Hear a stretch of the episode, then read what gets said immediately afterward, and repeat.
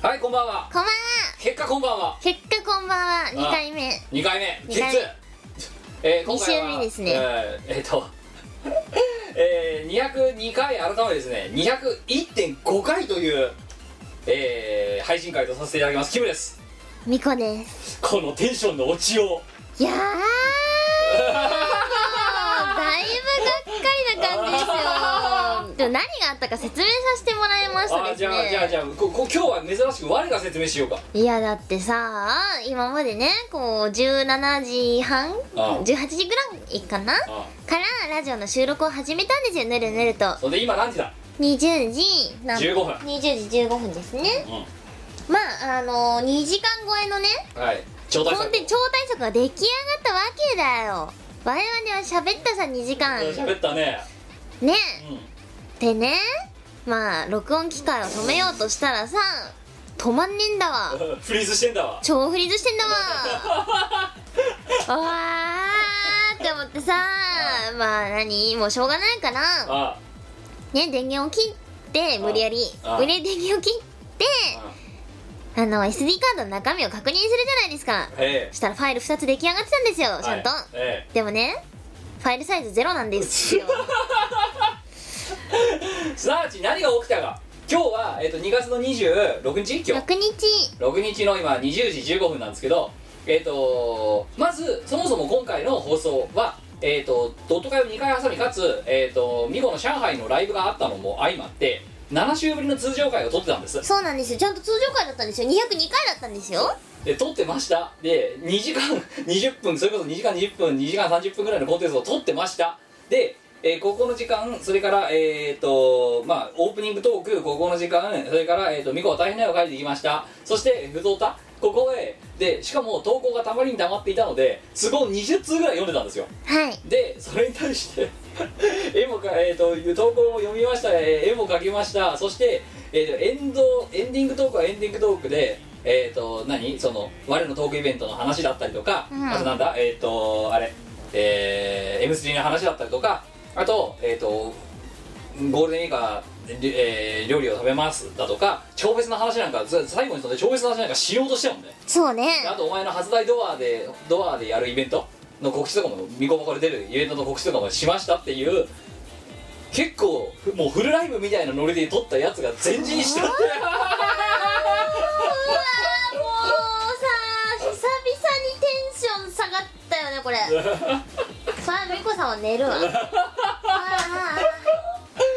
さすがに私もこミコラジオやってて10年弱やってますけど前撮り終わった後前陣に押してハイラルできずに前陣にしたっていうのは何やかんやで今までデータも何やかんやで吸い出せてたのでここまでの大事故は結構初めてです 大ショックだよということで今回なぜ201.5回というふうにしたか要はドットで点1点2と挟んで今回点5にしてるのは、うんうんえー競技の結果ですねこういうふうにしようと多分かといって今あの選択肢が3つぐらいあったんです一つは今取ったものを私たちのすごいこう一流の役者アクターアクトレスとしてですよ JU としてやりきるもう一回同じことをやるやりきるっていうのが第1案もうねすごいネタ話ですよねこれねねしんどい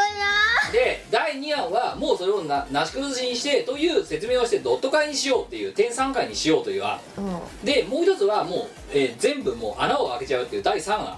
だけど第3案はもうチーム我らの中ではないないのあその要は配信をなし配信自体をなしにして投稿とかもあなかったことにってそういっうていうのはでもあのそれはないかなないとで第1案と第2案で悩んで最初第2案のドットにしようって案に倒れかけたんですけどでもそうするとあのためにためたこの投稿をも送ってくれた人たちをないがしろにすることにもなりかねないので結果、えー設置はなりました点5でとはいえですよ私たちがあの結局これってもう本当にい取って出し一発撮りでやってるのでここで例えば全くそれがなかったことにして同じリアクションをもうあもう全くうんそのなんだもう一回読み直した時にその素のリアクションを出す自信がさすがにないですないちょっとないよ ねあああの違うもう一回さらにやればできなくはないんですけどやっぱり1回目に撮った時の熱量よりはやっぱり変わっちゃうんですよいろいろとねあのラジオなのにこんなライブ感持ったコンテンツしてるのがどうかと思いますけどいやーまあいやいねや本当は台本とかがあって叱るもんだからなまあ台本は見殺しありますけどね一応ねあるねそれはねああります るけど私は見てないんですよそそれはねネタ投稿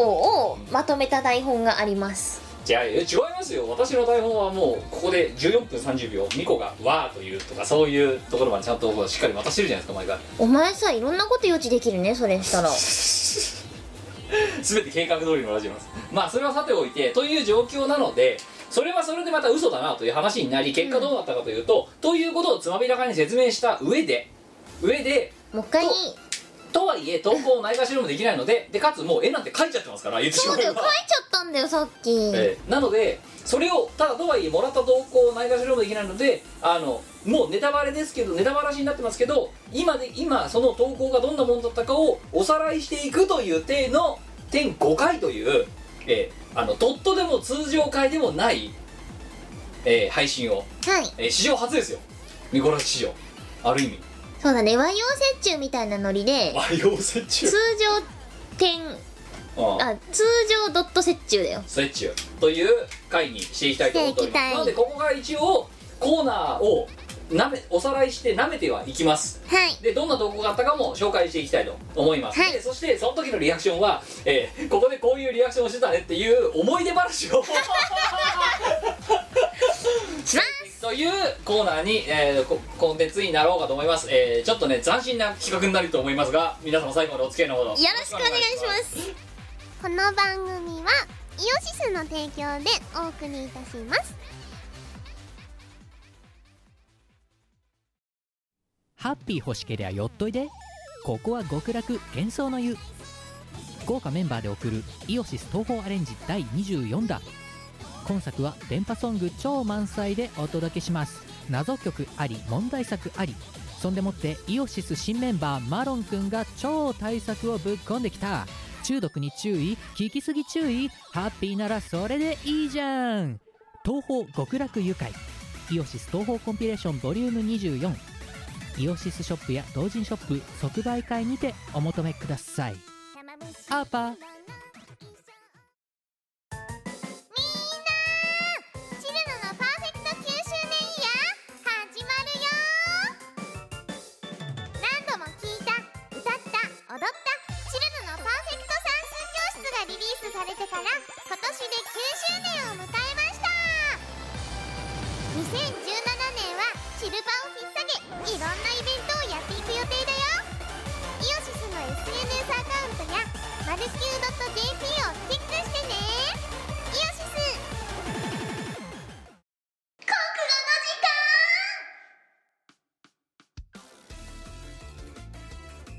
このコーナーはとっても我が、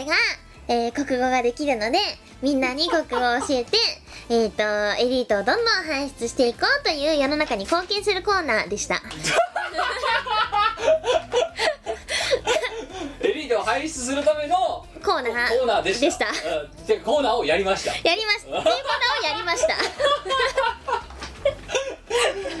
なんだこの紹介 だってしょうがないじゃんってお前 さお前もう知ってる投稿に対してさもう一回同じことで きるなぜラジオがラジオもライブもうちらの根底が何も変わってないことがこんなにバレバレな ラジオないぜいやはいー素をと出していかないと、まあねというわけでで今回、えー募集そうしてい嘘たは良くないんだよキそうムあいやそれに私たちそこまで役者になれないなれないそう嘘は良くないよ前回募集した今回のお題は名前を考えようということで、えーとある現象を端的に表現するということで、えー業務がわーっと入ってる時につい爆笑してしまう現象というのを日本語では何というのが適切かというのを募集していましいたましたでそれに対して投稿がたくさん来てたのでそれに対して、えーそ のリアクションをしていました いましたうわーもうもう超残念だよキムということでえっ、と、じゃあもう一回うん読んでいきましょおうさらいをしていきましょうおさおらいさらいををしていきましょうじゃあじゃあ聞いてる人にとってはでも初めてだからね初めてだから1通目1月12日、えー福島県20代男性、えーペンネーム福島、えーまずここの福島っていうところで、えーそのまんまかよみたいなリアクションをしまししましたたありがとうございますえーで、えーでもおそうラジオを聞いてる人にとってはこのネタ投稿は初めてなんでそれは淡々と読みますよ、うんはいえー業務がわーっと入ってた時につい爆笑しまう現象、えー業務つらすぎわろだろえとすいぐう笑うた笑うたですよそうですよでだからそごめれんなそさいれもまんまじゃねえかっていうツッコミをしたそうあのねごめんだからこれ読んでる時にうちらのリアクションがすごくねシーンとしてると思いますけどそれ別にネタがつまらないわけじゃなくてもう一回読んじゃってるから読んじゃったからあーって我々のテンションがねそう下がってるん ですよはい、2通目1月26日香川県20代男性ペンネーム琥珀えーありがとうございますはい、初投稿の方でしたねえー 初投稿でこの読まれ方もねすごいよね、かわいそうすぎるよ、はいえー業務がバーッと入った時につい爆笑しまう現象ここれが噂の業務が上現象ってやつかたまんねえなこんちき証明という投稿ですウェイ化現象ウェイ現象ウェイ現象だウェイ8時だ J みたいなそんなフェーン現象みたいに言わんでもそう激務だウェイウェイ8時だ J って8時だ J ってさ夜8時からって言うじゃんやってましたねし仕事をやってる人からするとまだ酔いの入りこれからが本番だみたいな人もたくさんいるわけですよ、そうですよねそりゃ J うん、行かれてるね学校行こう会社会社にとどまろ学校以降やってた時私学生でしたよでもうああ私はもう社会人でしたから、うおおん会社にとどまろう ですからも学校以降 でしたうプレミアムつらいで まあえー、という今のこのリアクションとかはねあのさっきはやってませんやってないそう あのなんでもうねどこが前のおさらいだって言わないものは基本的には素のリアクションをしてると思っていただければと思いますいやそう今の流れは前回と違う話をしてま新すしい台本を作ってます今私がでそれを今ミコに渡したその通りに今、えーあの投稿しているっていうそういう流れ即時性高すぎるだ ろ3通目1月17日東京都30代男性ペンネーム趣味や素肌作りやっとホメオスタシス大活躍かっこ停滞期、ありがとうございます、はいえー業務がわーっと来た時につい爆笑しちゃう現象シャチクルー、えーこれちなみにさっき読まなかったですけど米印で思いついて悲しくなったって書いてあります 社畜とクルーはい、です。はい、動いてるの大丈夫だよな。よし。はい、次。えー、もう一つ。えー、業務カタルシス。業務型と、えとーカタルシスをかけてるかけてるだからうまいねって話をしたねそうそうねそううまい超うまいごめん、これさ、将棋の感想戦なの これ。やってることだぜ。でもやってることとしては同じだよそう。ね、あの手は良かったね、みたい な。4通目1月22日神奈川県10代男性ペンネームシルバックス、ありがとうございます、はいえー、わーっとなった時笑っちゃうやつ急性業務蔓延現象はい。そうこれはえーと,、えっ、ー、と、なんだっけ、急急性性とと慢慢性性があるっていうそう話を。うん、いきなりドーンときて笑っちゃう時急性でで、えー、なんだそのずずーっとあの抱えてたプロジェクトがそう、ずやーっとっ火吹き続けてる時は慢性と、です慢みたいな性。でその時にこれはじゃあこういう患者がいる時にはな何かに行くんだっていう病院の何かかに行くって話をされて、でお前社会科ってこと社会科って答えてね。蜂かなみたいなねそんなリアクションをしました すごいねこのさこの配信斬新だねなんかねこの収録 やばいよ。これ聞いたことないですよこんなラジオ本当だよ。だから多分こういう状況にならないんだと思うよ。普通のラジオはもなうちらょないっとちゃんとした収録機材を持ってもっと細かくエディディレクターがいてさあさあ、だからそこで、あの、止めて止めてってやるから、私そう商業ラジオやってたことあるんですけど、実は。いああそうですねそうですよ結構こう細かく細かく区切ってその波形とかでちゃんと見てるのでいや一応だからこれって波形ほらあんだぜいやあるけど、んそれがこうなんだろうデータとしてそのタイムライン上に残るっていうかあはないじゃんあなるほどあのボーカル収録と同じような感じであやっていくんですよなるほどじゃだからねこういう現象は起こらないああなんだびっくりだね本当にびねっくりだよああいや本当おうちラジオの怖いところ今日闇を見ましたねおうちラジオの闇だよ本出せるよキムおうちラジオのお闇うちラジオの闇いやでも普通の人おうちラジオしないと思うんだよねだから闇を抱えることもないないよはいおうちラジオの闇い誰が買うんだそのや私かな5通目、えー1月20日広島県20代男性ペンネーム「カモアット島は車で1分1周40分」ありがとうございまですそう島小さいなみたいな話しましたねコンパクトシティだよそうコンパクトシティって話をでネタ、えー笑っちゃうやつ「You はショック」ねこれ愛を取り戻すみたいなこと確か言った記憶がありますありますねねダジャレコーナーかよってそいううツッコミそうもこうここまでダジャレばっかりじゃねえかみたいななんかそんなね話をしてしましたね6通目1月15日、えー東京都10代男性ペンネーム炸裂ロールキャベツあとスランプありがとうだよあで、えーこの方、えー業務がうわーっと入った時につい爆笑してしまう現象わろた反 射もろ反射みたいな言い方すんなよというリアクションをし、えーで先に言いますとこの方が MVP を取りました乗りま したすごいねこの後読まれるやつはじゃあ俺はちげえのかよっていう、なっちゃうよねそうなんですあの選ばせてもらいましたえー、わろたわろた反射バロタ反射これをこのさちなみにさ、この今のさ収録を2時間したらさそのデータが残ってなくてつい笑っちゃう現象はなんていう、あーそうだねいやでも寝込み反射 崩れ落ち反射がっかり反射だよ本が当っにかり反射だなはいいや反射はこう反反反するにあ反社会的勢力の社会そうそう反射あね、このラジオが反射みたいなもんですけどね7通目1月16日東京都20代男性、えー D5 さん D5 さんかな、わかんない読,、はい読みがわからない、はいえー業務がわーっと入った時にありがとう笑っございますちゃうやつ爆笑問 題うんそうこれは、うんラジオでもやっちゃうのかなみたいな話をしたんですよね確かねしましたねでご本人に怒られるよって話をしましそうですた、ねいやこの方初だ返す返すも斬新これ 8つ目1月20日静岡県20代男性ペンネーム右目だけリア充ありがとうございます、はい、業務がわーっと入った時につい爆笑しちゃう現象わー現象 えー、もう一つフォルクスワーゲンっぽいねそうあそうねフォルクスワーゲンっぽいねフォルクスワーゲンっぽいあってことはドドイツフォルクスワーゲン、うあじゃあドドイイツでツすドイツ発祥だこれ業務がわーっと入った時ダッケシーンダッケシーンワーゲンショーみたいなそういうことなんだな多分 ドイツ人に怒られるよもう一つ体のサイン家庭の医学みたいなっていうね話をした記憶がテレビ番組になりそうだねそうねで社会科行くんだみたいなみんな社会科中心みんな社会科にそう駆け込むそう9通目1月21日、えー岩手県30代男性ペンネームさすらいあと牧場息子ありがとうだで牛の乳搾りの最中にネタを考えてたら牛に足を踏まれてすっきり痛かったみたいなことが書いてあったはいはいでもうって言うんでしょそうもうって言ってあの尻尾でハエビチビチこう追い払うみたいなバシバシバシそうっていう話をしてたとえー、業務がわーっとつい爆笑してしまう現象笑うサラリー マンえー、石も積もれば草生えるえー、ワーカーズウェ イあ確かこれそんでワーカーズウェイってそのウェイはそういう意味じゃねないみよたいな話をしたねはいで、そう考えるとウェイの汎用性高いようね、ん、なんかさパリピパリピというこそのワードがさ、うんうん一般的になるのとちょっとどっこいかちょい前ぐらいからさ、ウェイ系っていうさ、うんうん、とりあえずなんか盛り上がってるやパリピ感出てりゃ全部上行ける霊系ですね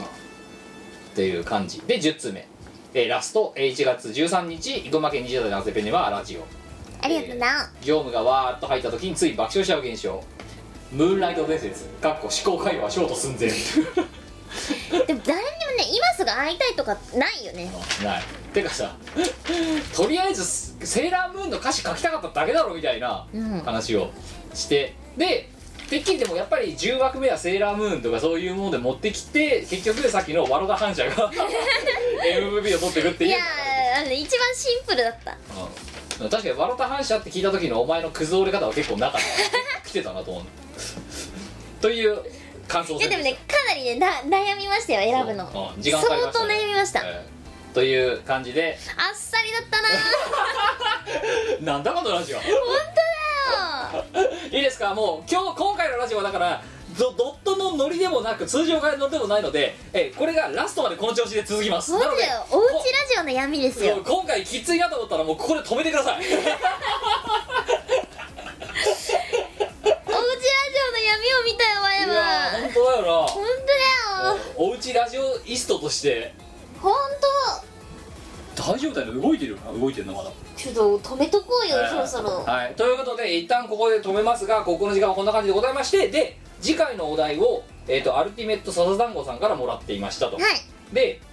えー今回のお題は千利休の禅の精神を表す言葉である、えーなんだこれ「帰化」だっけなんだっけ「火化」「帰化」「帰化作法気化作法うんそうだ」だよなうん「帰化作法」「守り尽くして破るとも離れるとても本を忘るな」という、まあ、意味はその道のことを守り学守って学んでその道から離れることがあってもその基本は忘れるなよっていううんうん意味でこれを、えーこの人が通ってる大学のゼミの先生がモットーにしているらしいと。うんうんで、えーなんか くその何ゼミの学生としてサボりまくっちゃってなんか日照簿記とのやつをお前らゼミからクビだみたいなことを言われて慌てててで、えーそんな中この千の利休のこの言葉をモットーにしているこのゼミのことをエピソードとして話しそしてでもこれは今の時期この言葉が合ってるかどうかも分かんないから今新しいの考えようぜみたいなうんうん話をして今回、ま、ななんちゃらなんちゃら尽くしてなんちゃらともなんちゃらとてもなんちゃら忘るなというテンプレを作ってもらってこれを埋めてくれという難話をしいそうでおお前にこのネタを渡したら、えー丸最初の丸の部分が3文字だからって言うと団子って言い出して、団子うんでなんか団子忘るなみたいななんかそんなこと言っただろ最後そうだよ団子なんだっけ団子食べ尽くして美味ともえっとなんだっけ美味ともえーともう覚えてないもんな覚えてない団子食べ尽くして美味ともまでしか思いつかなかったんだよでそこで悩んでなんか悩んで適当に日本語になってない言葉を言って、うんで団子はをああとても美味忘るなとかそんな感じだったと 思うで団子のことをは忘れちゃダメだよみたいそなう団子が美味しかったことは忘れちゃダメだよっていうあっていう意味になりますえーすごいチンプな、えーあの 言葉を作ってきたと丸でが3つ並んでんの見ても団子しか思いつかなかっお前の中での3文字はた団子団子あっていう というお話でこのテンプレートを作るので皆様えっ、とえーちゃんと五七五にしてもいいししなくてもいいのでご投稿お願いしますって言って締めましたここまでが、えーここの時間の感想戦でした これさなんだろうこの虚無感は何だろうかわ泣きそうだ よほんとねダメだよ闇を見たおうちラジオの闇だよほんと信じらんないこれもう知らないレコードで本出すしかねえんじゃないかおうちラジオの闇えーでも簡単だよ取れてたと思ったらフリーズしましたってだけだからそれさ本に本にならねえだろそれ 3行だよ表紙目次本文なんだっけ後書き、裏表紙で5ページあり終わっちゃうじゃんうんでそのだって真ん中のさ3ページ目がさ3行だよ あれだよな絶対売れないいやいや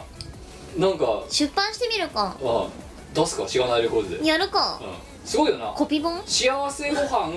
められご飯うん美文字もんでその次がおうちラジオだよ 5ページうんいやもうもっとあれよなんならあの表紙裏表紙うんうんうん真ん中こうなるなるじゃんは4ページブックレットっていはいあそこにの右側に2ページ目の右側のところに、えー長いこと頑張って収録をして、えーデータを吸い出そうとしたら機器がハングアップしてフリーズしてハングアップしてファイルができていませんでしたって右側に書いてで左側に編集後期書いて 4ページブックレットっていう4ページの同人誌それさおうち出版ができるねうんうちで作れるそうだよ A さんの紙買ってくれんだろだって別に A4 でもいいんじゃないこと足りるんじゃなミいニコミ誌だそうそうそうそう作れんな作れんなえしがないレコードってそんなんでいいのいいんじゃないで出版社立てようよおうち出版っておうち出版おうち出 版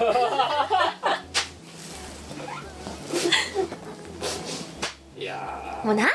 コンテンツにしようって考えるのやめた方がいいよーやめた方がいいよってお前が言ったんだろ今これおうちラジオで同時に作ろうって いやお前じゃない本が書けるって言ったらお前じゃなかったっけ大地さ4ページもの同時誌って見たことねえんだけどないです詩よ、じゃねえもんうん、CD ブックレットと同かじゃな人い誌の詩が紙になってる 同人紙になってる同人紙やばいただ折っただけじゃねえかってだったら今見殺しの投稿だって8ページあんのにさこれより少ねえんだぞだってそうだよねいやでもすっきりしてていいんじゃないいくらで売るそれでも今受けた精神的ショックを考えたらこれ500円ぐらいで値付けしたいねやっぱね高っあでもさ原価考えたら50円ぐらいで元取れるんじゃない50円かあでもインクで高いからなじゃあ100円100円100円だったらいける4ページもの高っしかも書いてあること今バラしてるからすでにそうだよね可愛い全く ないじゃんいやだからキムそれさああ10部限定とかで作ってみたら絶版ってそんでそう終売終絶版盤買う人いるかないや10部すら危ういんじゃないか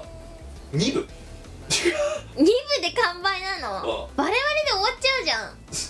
あじゃあ関係者分含めて4部やるか4部キム作ってみよう M3 の新作新作おうちラジオの闇おうち出版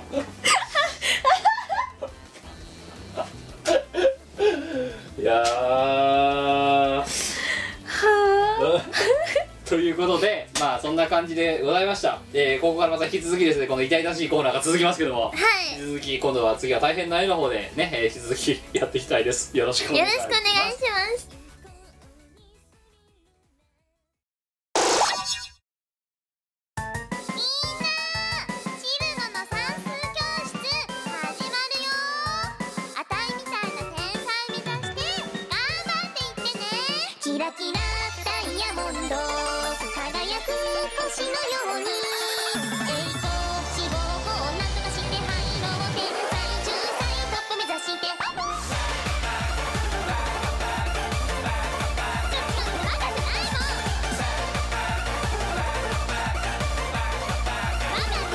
よ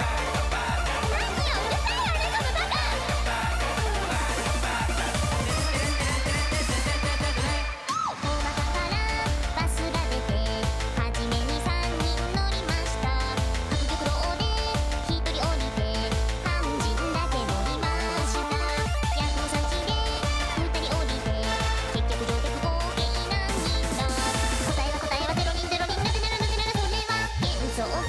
幻想郷にはすない」「山落ち意味などないわキャラクター」「立てばいいのよ元気があればなんで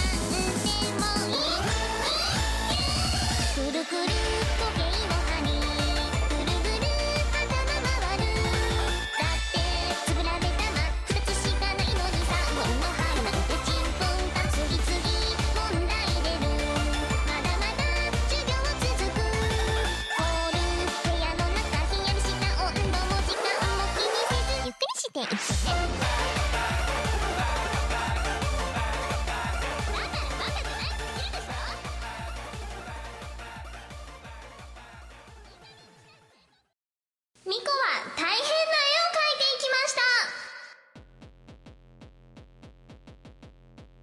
いきましたこのコーナーはとっても芸術の、えー実力が高い我が、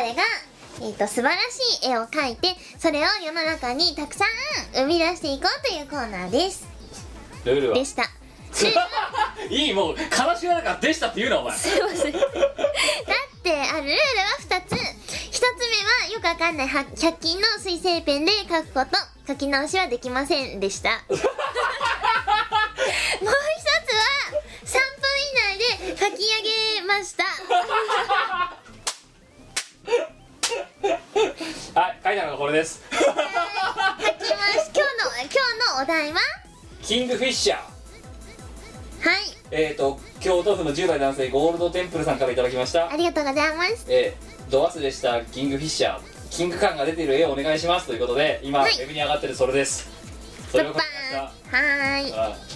えーともうそれで実はこの絵を描いた時にそれぞれのそのパーツがどういう風になってるかっていう説明をそれぞれしたんですけど今もう出来上がってるイラストのに書かれてるテキストで全部説明がついてるので説明は割愛させていただきまえすする一応ー、一応しようよまずねこのキングフィッシャー本体はルビーの原石からできてるんですよはい王冠と歯はあと目のね一番外側の部分ははい24金でできてますもうでこのヒレっあていうのはあ全部サフ鱗ァイアの部分かそう鱗の部分はサファイアはいでえっ、と王冠に入っている宝石でかい宝石もサファイアです、はいで目は2層目の目はあうんとサファイアサファイアでえっ、となんだ目の一番ちっちゃい黒目の部分っていうか、うんと,、うん、と王冠にくっついてるちっちゃな丸はダイヤはいです、はいでえ右下のテキストのところに書いてありますけど価格値段はつけられないほどで全世界には9体しか存在しないとそうなんですこれはあのー、1726年に合ってるそれぜさっきと同じ あのー、フランスで生み出されたはいほ装飾品なんですよはい貴族とか選ばれた人が選ばれた場所で使う装飾品うんうんで値段はつけられないほどで日本には現存してないですね高須クリニックの院長すら持ってなガいク持トさんすら持ってないよってないそううで全世界にはえっ、と我情報で言うと9体しか存在してないんあですあでこれはドバイに3体あはでフランスに2体っていうのは聞いてまいす我情報我情報ですっていう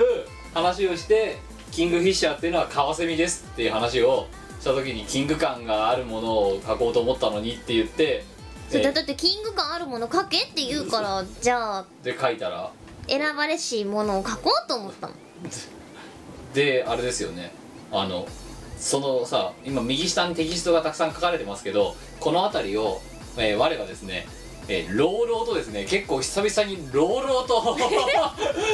りましてですね、へえ世界に9体しかいなくてあ我情報によるぞってその我情報はどっから来たんだといやだってキング感出して書いてくださいっいてやそ言うこはいいんだよだかかららそこはいいんだけどよくまあそんなシャーシャーとこんなさねこれは9体しかいなくて1726年にフランスで始まった文化ですみたいなこと言い出しただろお前、はいでドバイに3体いますってはい石油王が持ってますってうんっていうのを言ってる時にあお前もう戻ってこれないとこまで行っちゃったなと思って聞いてましたこの話をいやでもお前に言われたくないよいねやいやいや私は真実一郎ですからいやいやわだって嘘言ったことあんまないもんここれはれは前はまあ2割ぐらいは言ってること嘘なんです けどでもキムは8割嘘だからカワセでカワセミ見てお前散々カワセミディスっただろだってだってなキング感キキンンググ感感ないじゃんで 9, 9体どころか9億羽ぐらい普通にいるだろうみたいな話をしたねしたねなんかそんなこんなキングフィッシャーですはいキングフィッシャーいやでも結構この絵はうまく描けたんじゃないかな、あのこの今回の書き込みの多さで分かると思いますこいつの自信作だと思いますこれ超自信作ですこそれうだからそれに対してのプレゼンテーションもだいぶ冴え渡っていま したいやーやっぱりさなんとかします過去形にすると切なくなるからやめようおよ前がコーナー説明そうやってやってるからだろ だっチーム我ら久々にテンションがダダ落ちしておりますて今ももうう超テンション低い我々明日半休だ私本当だよもうね全休でもいいレベルだよ具合悪かったもん本当だよもう今今具合悪いはいということでございまして、えーこんなパンキッシュなイラストを描いてもらいたい人は、えーお題をくださいねっていうところでこのコーナーを締めた記憶がありますありまはい、ということで、えーあっという間にですねもう次はもういきなりエンディングですよ早いですね早いですねこんなにサクサクするミコラジはだから今回ファイルサイズだけ見てファイルサイズだけ見あファイルサイズと「点何回」っていうタイトルだけ見たらまたドットかよって思う人い思ると思うう人いると思うけどそう違うんですよ折衷なんですよでもこれ通通常回でもないんでうす、んないですな複雑極まりないですね、うんたかがミコラジでなぜこんなに複雑回帰のものになっているのかいややっぱそこは闇なんですよおうちラジオでやる闇だよおうち出版かおうち出版おうち出版って要はじじあれだろ自宅で自宅の自宅でたらなんかあれだろあチラシ作りましたってのと同じだろうよだって完結しちゃうんだもんわかんないでもこれがさ6億部とか売れたらどうするおうちラジオの闇が6億部とわかるっつってまずさおうちラジオ人口6億人いるかなあでもいるかいるだろういるね今だっはてこんだけ YouTuber いるんだぜそうだねそれだうんあやばいえやっぱ500円とかにしとくすげえ儲かるぞよしろ6億部とかいったらやばい500円で売ろうあこれもうあれだよ本当あのうちらの中でさいちょっとだけ前盛り上がったさあの巣鴨のさなんか35億円の家あったじゃんあっあれ買えるよしがないでた素晴らしいあ全然闇じゃないじゃん闇じゃないじゃん素晴らしいおうちラジオの光 もう嫌だーもうここのおじさんと発想が同じなのが嫌だ光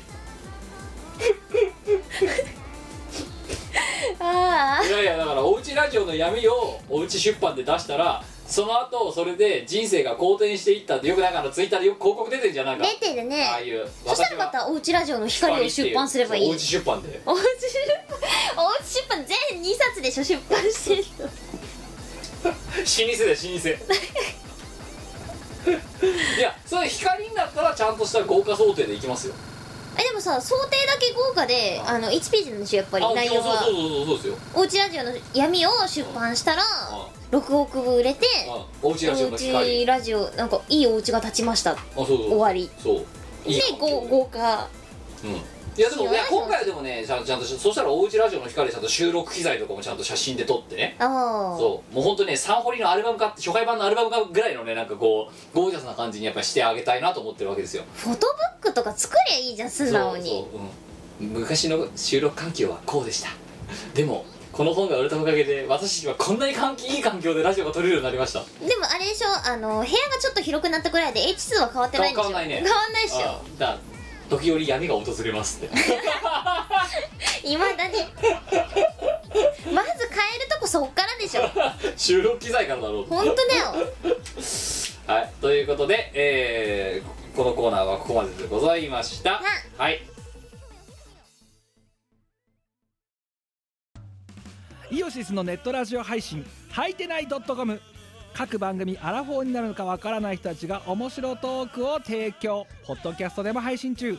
iTunes などで取り込んでラジオを外出先でも楽しもうただし通勤通学や学校や会社で聞いても大笑いしても構いませんが人目に関しては一切保証しませんさらにお便りも募集中アリキラを除くすべてのお便りは、はいてない .com で募集中。アリキラは、ジャーマネ .com で募集中。どうでもいいことから、イベントの感想までいろいろ募集中。送ったお便りが読まれると、すごくテンション上がっちゃうよね。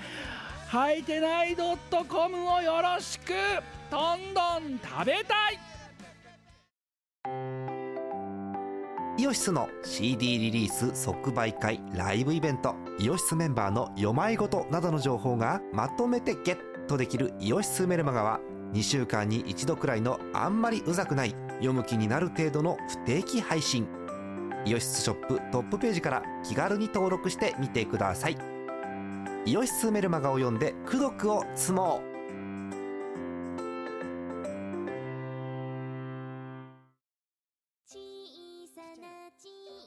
はい、エンディングでエンディンすグ。です早かった早い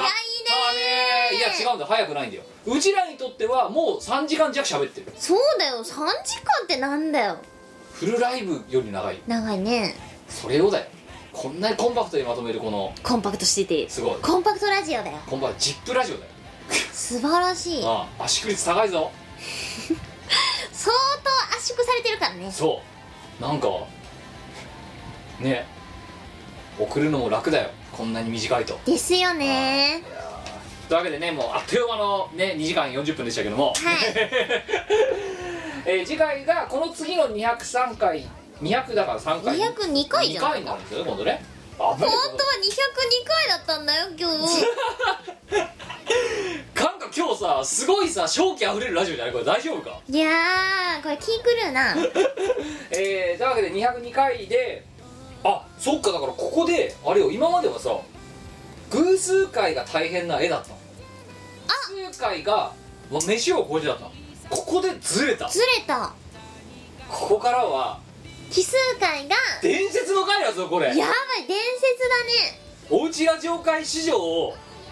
奇数回と偶数回がここで入れ替わるってい入れう替わあるるっていう種歴史的な事案に今立ち会っだたねこれミコラジ市の中でもさ、うんだいぶ大きな事件センセーショナルなセンセーショナルなレボリューションですよ、うんまずびっくりしたのが今さミコラジ史上においてっていうその ミコラジ史においてっていうそのそんなに歴史を語るほどのラジオなのかこれはだって10年近くやってんだよ語れるようになっちゃったんですよいやーまあだから次からは、まあ、こういうハプシ、ね、ああのアクシデントとハプニングがあったアクシデントってアあもうあまりにもあまりのアクシデントとハプニングぶりにもうあまハプシデントですよ本当にクシデントだよああポリデントの足みたいになりましたえっとえーだから分かんなくなってきたえっ、とグ偶偶数回がえっ、とおー飯を超えて奇数回が大変な大変絵っねていうふうに変わりましたので変変わりますのではいお見知りおきをでも別にどっちでもいいんじゃないか なうんこっちもね言われるまでああって、うん今今気づいたぐらいだから結論的にはどっちでもいいよで、えーなんで次回が、えー飯を超えてで、えーあと、えー、ここの時間って感じであとはまあ不相談くださいねはで、いよろしくですはい、エンディングの前のトークとしてこの、まあ、7週間の間にうんうんうんいろいろと、まあ、やっぱ不相談もたくさん来ていてうで今回全部読むと本当に時間が溢れちゃうのでっていうことでもう今だったら全部読んでやろうと思ったんですけどまあ、えーその中にはいろいろエピソードもあ面白いエピソードもありあの投稿者のお兄さんがボードゲーム「仮歌」っていうなんかハンターの仮にシングの歌ソングの歌、で仮歌ってボードゲーム出してそこそこ売れてますみたいなのをなんか、えー送ってきた人がいたりとか、うんうんあと「飯を超えて」をあのハッシュタグつけて本当にやっちゃった人がいたりとか、うんうんうんまあいろいろありましたっていうこととあとあのもう私たちも忘れてましたけど「我のいいところはどこですか?」って聞いたら一人しか投稿してきませんでしたっていうん悲しいでその一人も体臭が甘いとかなんかそんなだからいつかいたん だよありありありのようなありだなねという話をして普通歌これは普通歌は普通に読んでいきましょうまあリアクションは薄いかもしれませんが一応こんな投稿がありましたということで1月19日長野県10代男性ペンネーム支援ありがとうございますえー新宿の巫女宛て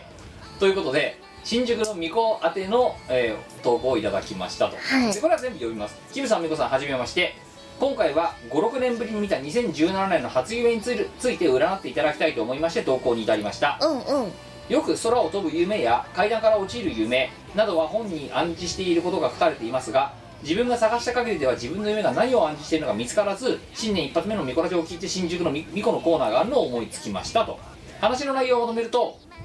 高校の世界中の授業でマリオカート大会をやる夢うんうんうん生徒がこっそりやるというわけではなく授業の一環としてやっているらしい自分は3位だったおー授業は高校の世界史だが実際に授業やってるのは中学の技術の先生もちろん現実では世界史の授業でマリオカートをやったことはないしまた世界史の授業を技術の先生がやったこともないというものですうんうんまた夢に関することで学業の面では2016年4月から新しく進学した今までは留年というものはほぼほぼ縁がなかったが進学し生徒的にもちゃんと関係してくるようになった試験の点などはかもなく不可もなくといった感じで留年候補というわけではないが別に良いわけではないほうほうなど変化が大きい昨年でした、うんうんちなみにマリオカートは家にありますがうまくはないです、はいこのはい夢が私に何を暗示しているのかまた2017年取るべき行動は何かを教えてくだされば幸いですという夢占いのコーナーでしあたはいそう新宿のみこはどういうコーナーかっていうと夢占いのコーナーでええっ、と別に私占いとかやったこともないし夢占いとか全然知らないんですけど私が夢占いをするっていうコーナーですはい、でそれに対して今ゆ今こういう、みえっと2017年に初めて見た初夢の内容を、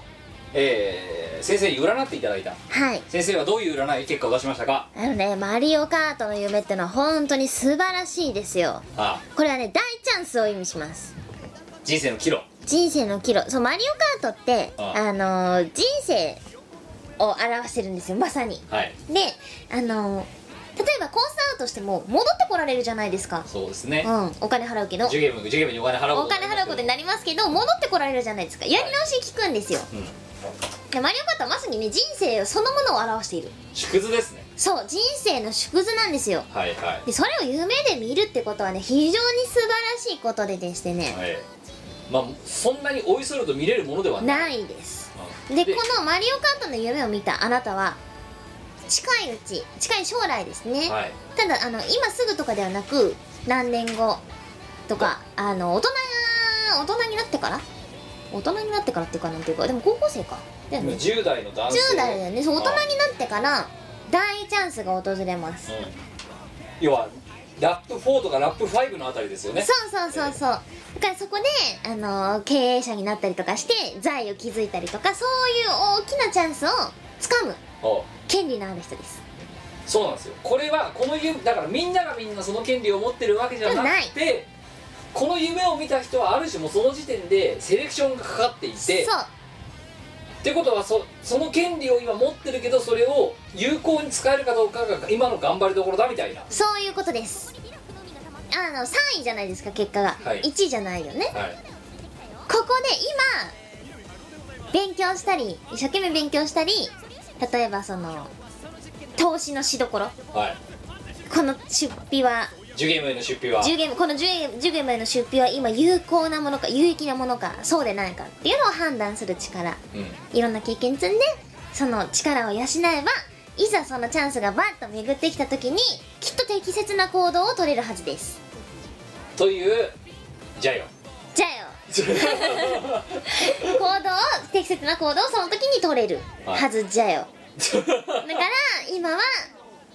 もうあと何何年かだねああ温存しておくべき、はいじゃよじゃあよじゃよアイテムなアイテムバカンバカンバンバカ使わない、使わないで、まあ、赤コーラ持ったらもう虎視眈々と狙って4周目とか5周目とかににぶっバ放ーンすと、ああキラーとか手に入ってた日にはもう絶対使うのか使わないね温存して勉強していろんな経験積んでそのチャンスに備えるあ力を今は養うああべきですあですじゃあよじゃあよはいということでございましてなんかチャンスタイムらしいですよ今そうチャンスタイムチャンいや今はチャンスタイムじゃないの将来的にチャンスをつかむ権利なの権利保持者、そうということでだからその時を逃さないように今頑張るべきああねで占いを全く興味もないしやったこともない人がいる、全くないね本当にさこのコーナーさ毎回そう言ってんのに さなんで来るの来定期的にさ占ってほしいって来るよなるね夢占い そうですわあだってわあ嘘ついてないよだってやったことないって言ってるもん嘘はついてないよあれだよなうちのラーメンは美味しくないですって言って出してるラーメン屋みたいなもんだよなそういうことそういうこと美味しくないですってうん、でも来るんだよなで一緒だって我はそりゃ夢占いの内容はさともかく別に嘘は言ってないし詐欺はしてないよ知らないです 知らないですって言ってもやったことないし知識全くないですって言ってるもんちゃんとでも来るうん来るあとお前の料理イベントみたいなもんだなあそうだねあお前でもでもお前の料理うまうまくないんだもんないや美味しいよあれは美味しいから美味しいよ そうだねってお前もう真相で認めてるじゃないか少しだ って我の料理は美味しくないんだっていやなんかそうんんなはずじゃないそうなんだよ真面目に作ってるんですけどお いつもこんな数はずじゃなくなるかしいなみたいなね思ってるのと違う多分料理は科学ができる人のための文化だと思うのあそうっわ外食文化の国とかがいいもんてことはねあのお前よりもさひまた一回りやばいことやってるさお前のさ引き合いがいるじゃないですかあいますそれねがあれはもう科学とか緑箱さんみたいな人だ分かよってね分かってない人なんですね多分分かってないんおだ前に輪をかけて科学ができない多分ね私緑箱さんよりはね科学分かってると思 うわ4点と6点の違いみたいなもんだろそんなのはいで2通目1月21日愛知県20代女性、えー、あやペンネームあっと嫁えー、みこさんキムさんごきげんようお久しぶりです餃子屋嫁でお久す、しぶりですはいえー突然ですがみこのお天気予報コーナーツイッターで、てえー天気予報士さんと間違えられたと言っていましたがいやいやあ待って我らが美子さんなら予測できるはずということで投稿させていただきましたちょっと早いですが日にちは2月19日の日曜日愛知県のお天気を教えていただきたいですよろしくお願いしますだから、い私天気予想したことないって上上占いもやったことないけどあ天気を予想したことはもっとないですでもお前だって気象予報士に間違えられたんだろ電車の中で間違えられたの酔っ払った人にそうでなんかこの間の放送はなんかあんなこと言ってたけどあのそれはどうなのみたいなことを延々と言われて何の話してんのかなこの人ってすごい思っよなたのうん前回の放送はって言われた時にお前が思いつくのはもうアニメのことを見殺しだもんね基本的にそうなんだよだからでも相手が言ってることが全然わかんなくてなんかそういうコメントを入れてましたねみたいないや入れてないよって思って入れてないよってか出てないよ出てないそうまず出てないし なんか最初なんかキャスターかなんかだと間違えられたその報道系の人はいと間違えられてんのかなっていう感じだったのであもそしたらその人が言ってるのはどうやらその天気予報お天気の番組で私はどうやら気象予報士と間違えられてるらしいってことが分かってあはいすごい力説したのいあや気象予報士じゃないです私で普通通に普通に IT 系の会社で働いてます気象予報士は一度もやったことないですでもそれで行ったらしぶしぶあの電車降りてったんですけどあでもそれで餃子の嫁は気象予報士としての美子さんに2月19日にこれだって投稿したの1月21日なんですよ、うんうん2月19日の愛知の天気を教えてくださいって 気象予報士でもわかんないことを聞いてきてお前なんて答えた晴れって答えたうそしたら雪だったんだん、なてか曇りのち雪みたいなうん気候、だったねいやわかんないよだけどさ多分餃子屋この時さっき撮った時話したけど、ん餃子屋の嫁は多分この日に餃子パーティーがあったそう餃子パーティーをしたかったから知りたかったんだよなだから多分普通の天気予報って所詮1週間とかそうだねあとはもうほら3か月予報とかしかないじゃんないねこの日がピンポイントで例えばこの日に例えばねパーティーがありますとか、うんこの日にキャンプやりたいですってなった時の気候なんてさ分かんないじゃんわかんないしなだけどそういう予定ってさ何ヶ月も前から決まるケースがまあまああるわけだ、うんうんうんだからそんな時にはこのラジオですよ、そっうかん、ミコのお天気予報コーナーいやだからいや天気予報とか天気予想したこと一回もないから今年の夏合宿は8月の4日にあるんですけどで長野県の 長野市のお天気を教えてくださいって言ったらお前ちゃんとパッと答えられないといけなあい多分晴れだよお前の天気予報に晴れ以外あんのああんのるよじゃあごめん私も一つちょっとえっ、と教えてほしいことがあってそうそうあのうろっちと今度飲む日が3月のいつだ17日うんうんうん金曜日はあなんはですよ、あの夜飲むんですけど、うんまあ、外歩かなきゃならないから、あうんうんうん、一応天気聞いておきたいなと思って東京の3月17日金曜日の天気曇りで風が強いから気をつけてねこ根拠は勘おいこのコーナー潰したなお前今えだって一瞬だなお前勘じゃねえだろなんかき気圧がどうとかさあんじゃんなんかだってよくわかんないもん前気圧と線がかどうとかあれよくわかんないわあれ 気圧って何ヘクトパスカルとかそういうやつでしょそれ台風の大きさのやつじゃんヘクトパスカルについてちょっと話をしよヘクトパスカルは名前ですうはいうんなんでヘクトパスカルっていうのヘクトパスカルさんが見て たからヘクヘクトパスカルの強さと弱さについて知りたい、ヘクトパスカルは、はいえっと数字がああ大きければ大きいほど弱い、弱いうんあじゃあ900より950の方が弱い弱い950より1000の方が弱弱いい1000より2000の方が弱い弱い2000ヘクトパスカルっていうのはどれぐらいなんだよ、 2000ヘクトパスカルはうん200ヘクタールくらいじゃ ない新しい概念きましたねヘクタール、ウッド村ファーム用語だよそれ ヘクタールってなんかそんな感じのあれじゃない2000ヘクトパスカルが200ヘクタールなのうんじゃあ1000ヘクトパスカルは200ヘクタール R 100ヘクタール、ヘクタールヘクトパスカルでしょあそういうことなのうんじゃない 1R1 ヘクタール1ヘクトパスカうんル、あその流れじゃないので1 1000ヘクトパスカルが100ヘクタールそう10ヘクトパスカルが1ヘクタールうあ10倍なんだん違うな、うん違うだろだって1000ヘクトパスカルが100 100ヘヘクタールクっタールてことは 10, 10ヘクトパスカルで1ヘクタールなんだよなうん R は R ってだってさヘクトパス 100R で1ヘクタールだよ確あれかあれに入ってるさあじゃあお R ヘクトパスカルヘクタールだよ違うだろでも今のお前はそうだね R ヘクタールヘクトパスカルだからヘクトパスカルが強いんだろうん強いうん間入っちゃってるぞお前どういうことだ知らねえよ適当に物言うなお前だって気圧の話じゃないのになんでヘクタールになってんだよ途中でヘクタールって何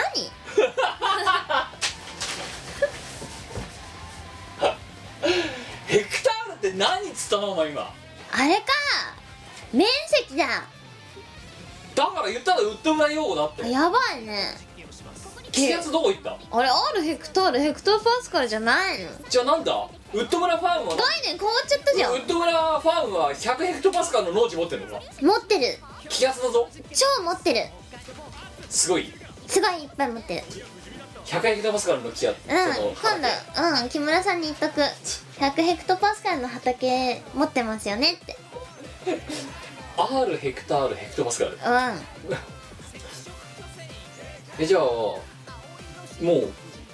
あれなのかお前にとってはさ10ヘクタールとかだと100ヘクトパスカルとかになるわけそう今の話だと、えもうもうじ順番ぐちゃぐちゃになってるけど、うんじゃあ台風とかはさ農地ななんでのだって920ヘクトパスカルとか言うじゃん台風とかで言うね強いじゃんあれは強さの単位じゃないのじゃあまあヘクトヘクタールはなんだよじゃあで今の話でヘ言うクタとールも強さの単位だよきっとあヘクタール強いんだ強いすだって今の理論で言ったら、920ヘクトパスカルは92ヘヘクタールなわけようん92ヘヘクタールの台風が来るの来る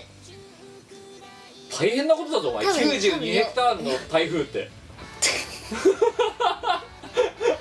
92ヘクタールのうん面積の台風ってことそうた面積なのいや強さだった強さ強さ92ヘクタールの台風が来るんだ来るで途中で小さくなってくるじゃん、うんどんどんだんだん小さくなってくじゃああんな温帯低気圧ってなんだよじゃあ温帯面積が温帯低気圧になるんだなるなるなるなるよお前もうなんだか分かってるだろ多分よくわかんない 強さだって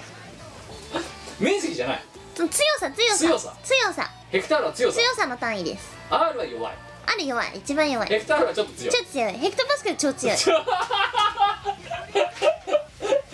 えーここら辺はさっきの、えー収録の時には一切話をしておりませんでも今あこのミコラジの点5を聞いてる方はヘクタールにせよ R にせよヘクトパスカルにせよ基本的には強さの単位だってことが分かります、強さ強さえーあのさウッド村ファームとさもう仕事できないんじゃない大丈夫これ、えー、なんでお前ふざけてんのか農地ってって言われない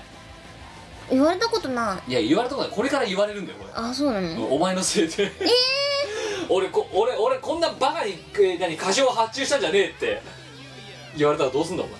あすいませ んでしたそれは以後気をつけ ます謝るしかないよね以後気をつけます そしたらまあ謝るしかないじゃんよ以後以後以後気をつけますんでこれからもよろしくお願いろししくお願いします言うますじゃあ火は認めるうんうんもうそれ以外ないじゃんやだもう私もこんなバカとラジオやってるかと思って今なんで単位はグザグザだわさ順番も入れ替わっちゃってるわさで結果なんかさ気圧と面積の話じゃないかそれから強さの話になってるしださってよくわかんないんだもんそういうのお前もうね難しいこと考えられないもんなもう無理だねなんかそういう理科の教科書とかに出てきそうなのよくわかんない地学とか持ってるのか地学ってやったことないやんあそうやったことないわかんない栃木県の県庁所在地は栃木県宇都宮市ああ合ってる超す石川県の県庁所在地はごい石川県石川県の県庁所在何市だ金沢市おおおお福島県の県庁福島県の県庁所在地は福島市おお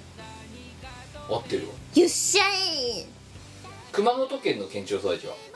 熊本市おおすごいねおでしょ前愛媛県の県庁所在地は愛媛愛媛県ってどこみかんの国みかんだなオレンジ色のとこで愛媛市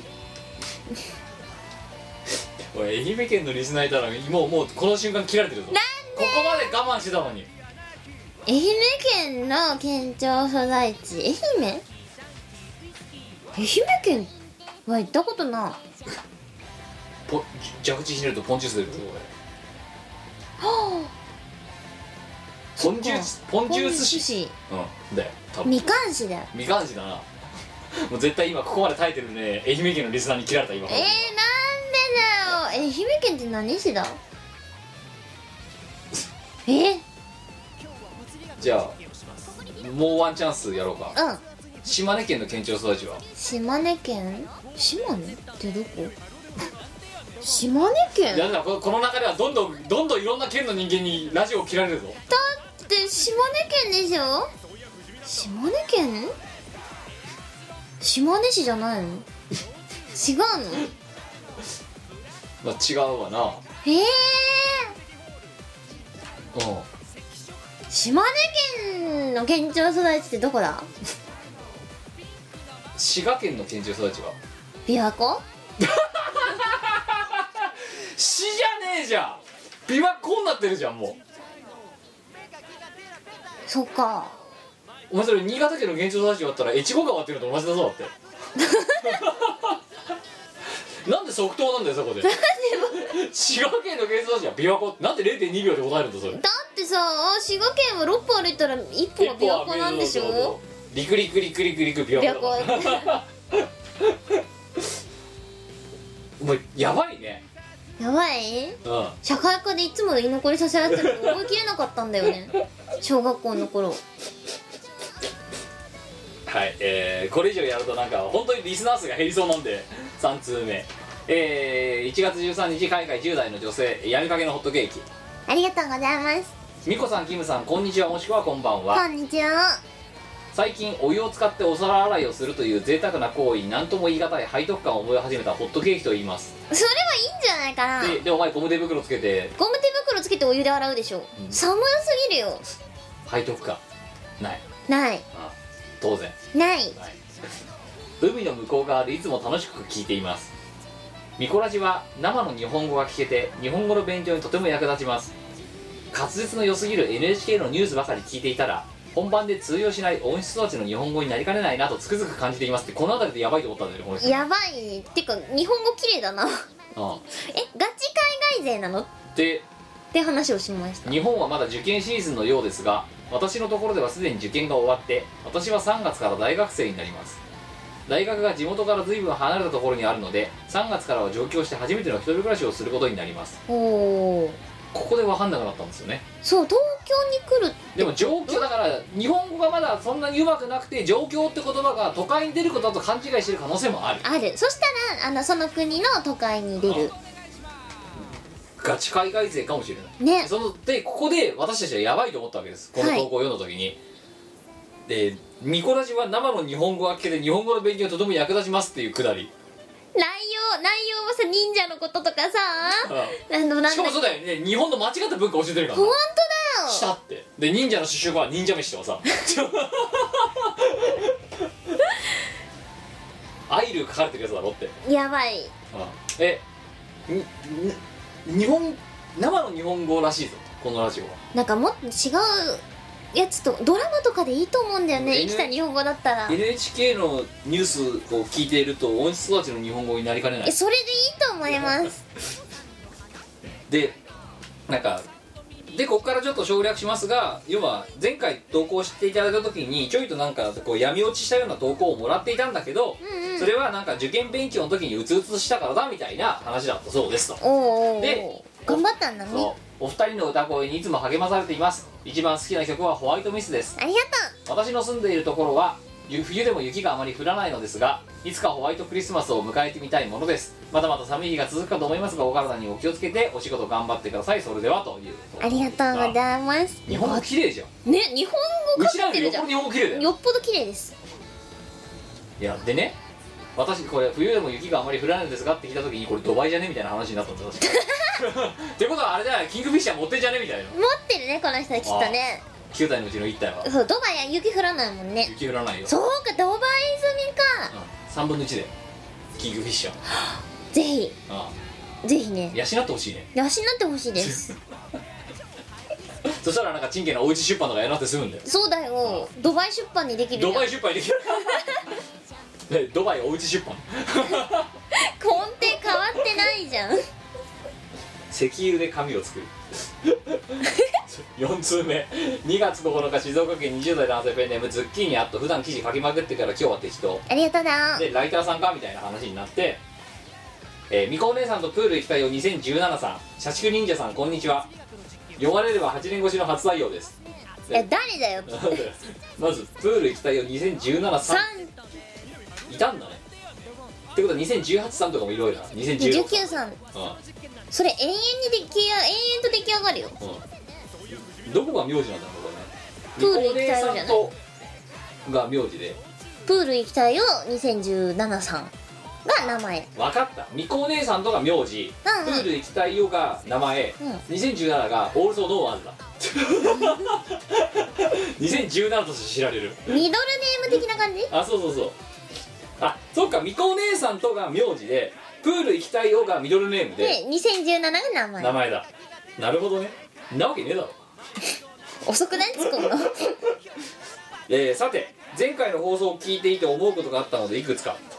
まず忍者です先日転職したのですが同期の名前が甲賀一徹でした彼は、まあえー忍者の末裔でしょうか聞いてもはぐらかしを教えてくれませんちなみに彼は売り立て伏せが一回もできません忍者の風上にも置けないということで恥ずかしがっているのでしょうかっていういやでも忍者だったらさ忍者の末裔だったら忍者だってこと知られちゃいけないからはぐらかして教えてくれないんじゃないそういうこうんとでも売り立てできないんだよ腕立てできないってやばいねあでもお肝もできないんじゃないのでさっき話したここから話した話ですよ逆上がりができない逆上がりができないで相沢先生に散々よくわかんない三段ロープでディスられたって話をしてうん人間は背骨があります背骨がある人は逆逆上がり上がりができますだから人間は逆上がりができますうんっていう話を聞いて、うんもうこの人の話は二度と信用しないと思った10歳の夏うんだってそしたら逆上がりができないけど人間じゃないってことになるもんなだよな、そんなこと言っちゃお前魚魚も逆上がりできんのかよそうだよ魚が逆上がりできんのかなだから魚も逆上がるよねそうだから相沢先生おかしくねまあおかしいなうんうんその論法が背骨がある人は逆上がりができますって言うんできない人いっぱいいるよねだよ、うん、まあ我はできるんですけど逆上がりができてなんか得したことがあんのかって話をしたんだけどなないっすねちなみに空中逆上がりも実は我さんできますで2年前にやった時できました私は37年間今のところ成功事例はあの相沢先生にお尻を押された時以外ゼロですうんだよなーお尻を押してもらっても大変でしたなんかもうね出産みたいな状態だそうだって 頑張ってみたいな東根金はお尻重たいんだよなきっとなまあできたからどうしたって話ですよあ別にねできて得したことないですよでそこでその後この話の流れで一輪車から四輪車の話になったんですよなったねそうキム一輪車乗れますかっていう話うん乗れ乗れる意味が見当たらない乗る意味が見当たらない乗ったことあるあると思うけど確か乗れなかっおーたででもに自転車二輪車は乗れるうんで三輪車は多分もっと乗れるうんで四輪車はもうやばい乗れるだから運転させろっつったら嫌だっつったろ絶対に嫌だちなみに我さんはちゃんと一輪車も乗れますいやだけどさっきのさ R ヘクタールヘクトパスカルの理論で言ったら、う一輪車乗れない二輪車乗れる三輪車もう楽勝四輪車もう超楽勝だよんまあ安定性っていう意味では四輪車は誰が乗っても安定はしてるんですけど安全性っていう意味から考えると多分お前やばいと思いやだからやってみないとわからないだろってうやだよやるんだったらレンタカーでしかもドイツ車でやった方がいいと思います助手席ないやあの一人でどうぞド我ライブ連れてってやるよいいわそういうの求めてないうん一般的に言うナンパを断る時の理屈とは全く別の理由で断ってきただろお前うん死にたくない死ぬか死なないかなんか分かんないけど知らねえよだって二輪車いけるんだからその倍安全なんだよだっいてや事故に遭う確率を高めたくないな右カーブは苦手だけど左カーブは得意だどうでもいい よトータルバランスだよ右はちょっと苦手なんだようん右カーブはなんで変わんなないじゃんいやいや左は得意だ感覚があるちゃんとなんでわ普かんない通左の方が嫌じゃないいやいやいや右はねなんかちょっと危ないあとガソリンスタンドが出るとき結構怖い、そうねそりゃ怖いねうん、中央分離帯とかはあんなのはねあってはならないと思いやいやあるよあるよない方が怖いようまあっていう感じだけど多分大丈夫だと思うはああとね標識読めないやばうんトマトって書かれててもなんだかわかんなくなって いもうそれは私も分からん止まれ止まれなんかだから三角の形してるやつとかよくわかんないもん何していいか進んでいいのか止まっていいのかもわかんいなやいし止まれじゃんそれはっていうのがわかんないからさでもわかるよ三書い角てツーダブルとかも三角だもんわ分かるように書いてほしいよないやわかれよ分かんねお前え免許持ってるでしょゴールドだようん2ゴールドだよ3ゴールドだよでしょうん余裕だよ一回習ったんだよいや習ってないねじゃあどうやって免許取ったのえー国がいいっつう からだよ国土交通省がいいって言うからもらっいたやんだよ絶対免許制度ね見直した方がいいよいやだって三角とか言われても分かんねえじゃんわかーわ三角だけだったら確かにわかんないねだろでも書いてあるじゃん止まれってうんあとあれあと分かんないのあのなんか丸の中に横棒が引っ張ってるやつとか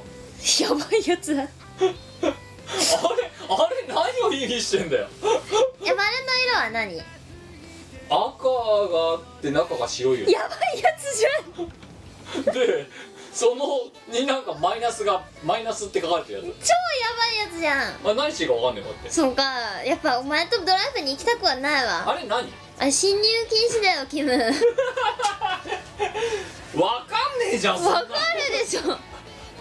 やそれはねあのー侵入禁止なんでこっち側に向いた途端あの逆走になるんですよってことは対向車と超ぶつかるんだなあそやばいやつだよう分かんねえもんだってやっぱお前とドライブには行かいないやいやだわってそんなだったらさ「入るな」って書けばいい じゃん止まれがあんなら「入るな」でいいじゃんかよなんでなんで横棒なのわかんなだろあとねもうあとなんとなくやばそうだなと思うのは、丸の中に「バツ」って書いてあるやついえないっけなないんかよ果樹園みたいなあ市役所みたいな地図記号の市役所みたいな形してるやつとかないなんか「バツ」って書かれてる罰はないんじないゃねあとあれかうん斜め線はあるけどあそう斜め線もわかんない